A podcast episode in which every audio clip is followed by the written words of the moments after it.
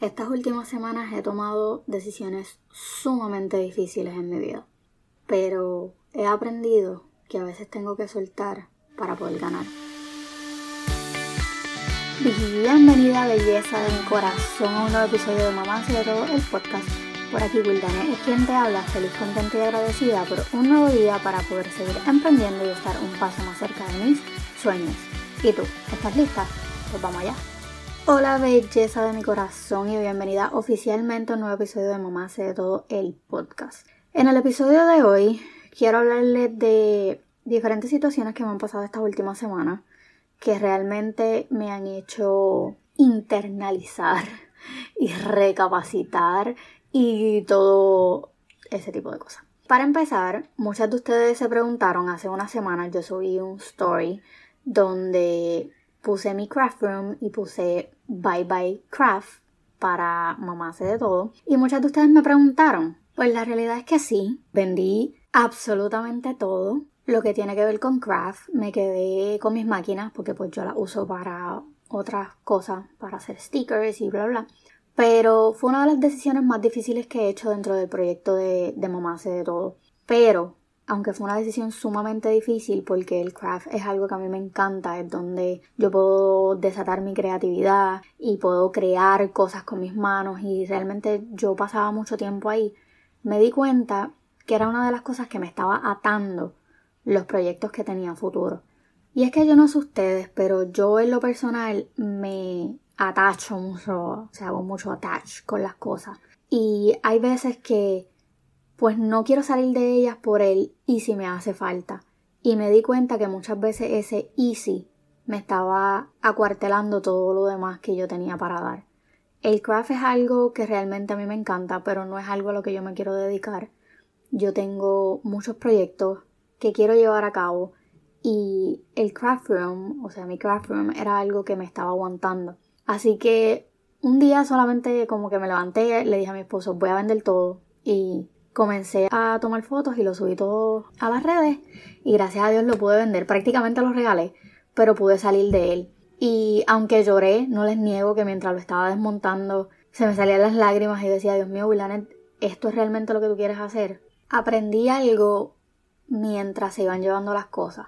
Hay veces en nuestras vidas que nosotros nos aferramos tanto a algo que nos gusta y nos enfocamos tanto y tanto en eso que nos olvidamos que nosotros tenemos muchísimo más para dar. Habían veces que yo estaba semanas sin entrar al craft room, sin crear nada, porque simple y sencillamente estaba muy cansada o no tenía tiempo o realmente no era lo que yo quería hacer en el momento, pero era espacio que me estaba consumiendo. No tanto espacio físicamente, me estaba consumiendo espacio mental. Porque cuando tú tienes cosas en tu vida a la que tú te aferras tanto y tanto y tanto que realmente no te dan nada positivo. O sea, no, no te añaden nada en todo momento, no te hacen sentir feliz, simplemente te aferras a eso porque es algo que en algún momento dado te dio felicidad o que en algún momento dado te puede dar felicidad en un futuro, lo que está es estancando tu proceso, estancando todas esas bendiciones que vienen.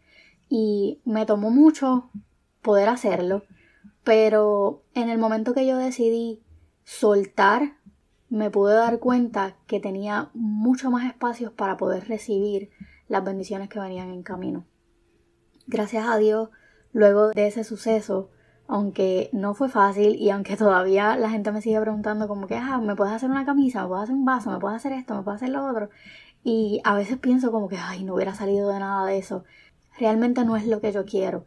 Y al yo soltar ese proyecto y liberar ese espacio tanto físicamente como mentalmente, comenzaron a llegar proyectos nuevos. Realmente ahora yo me he movido a lo que son los servicios. No es algo que todavía, ¿verdad?, que, he anunciado, pero es algo que viene para mamá de todo, el poder ayudar a otras mujeres a poder tener una voz dentro de este espacio como, ¿verdad?, como podcaster.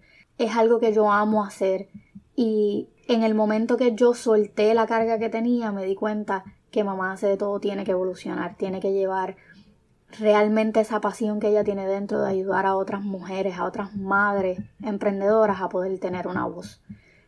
Este proyecto del podcasting a mí me ha brindado muchísimo fue algo que yo decidí hacer hace como tres años atrás y no le había dado con todo porque simple y sencillamente, como les he dicho 20 veces en este episodio, tenía muchas cosas que me estaban ocupando espacio.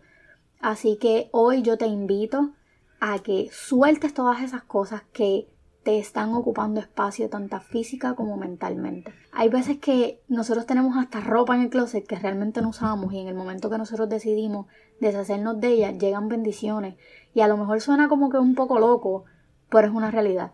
En el momento que tú sacas toda esa energía que esté estancada, toda esa energía que tú tienes adentro comienza a fluir y las bendiciones comienzan a llegar. Así que un poquito de lo que he aprendido en esta última semana Vienen muchas cosas nuevas para Mamá de Todo. La semana pasada salieron dos episodios.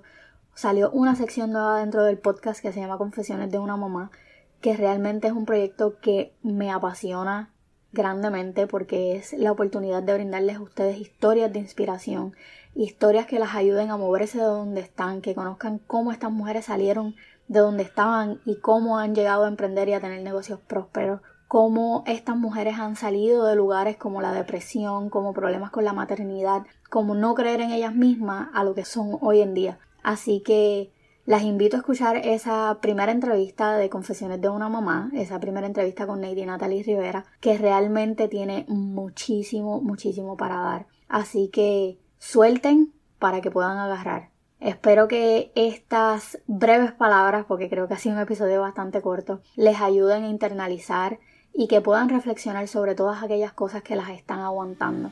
Recuerden, como siempre les digo, bríndenles una sonrisa a todo aquel que les pase por el lado amargado porque ustedes tienen el poder de cambiar para positivo el día de alguien. Espero que tengan un bendecido resto de día y nos vemos la próxima.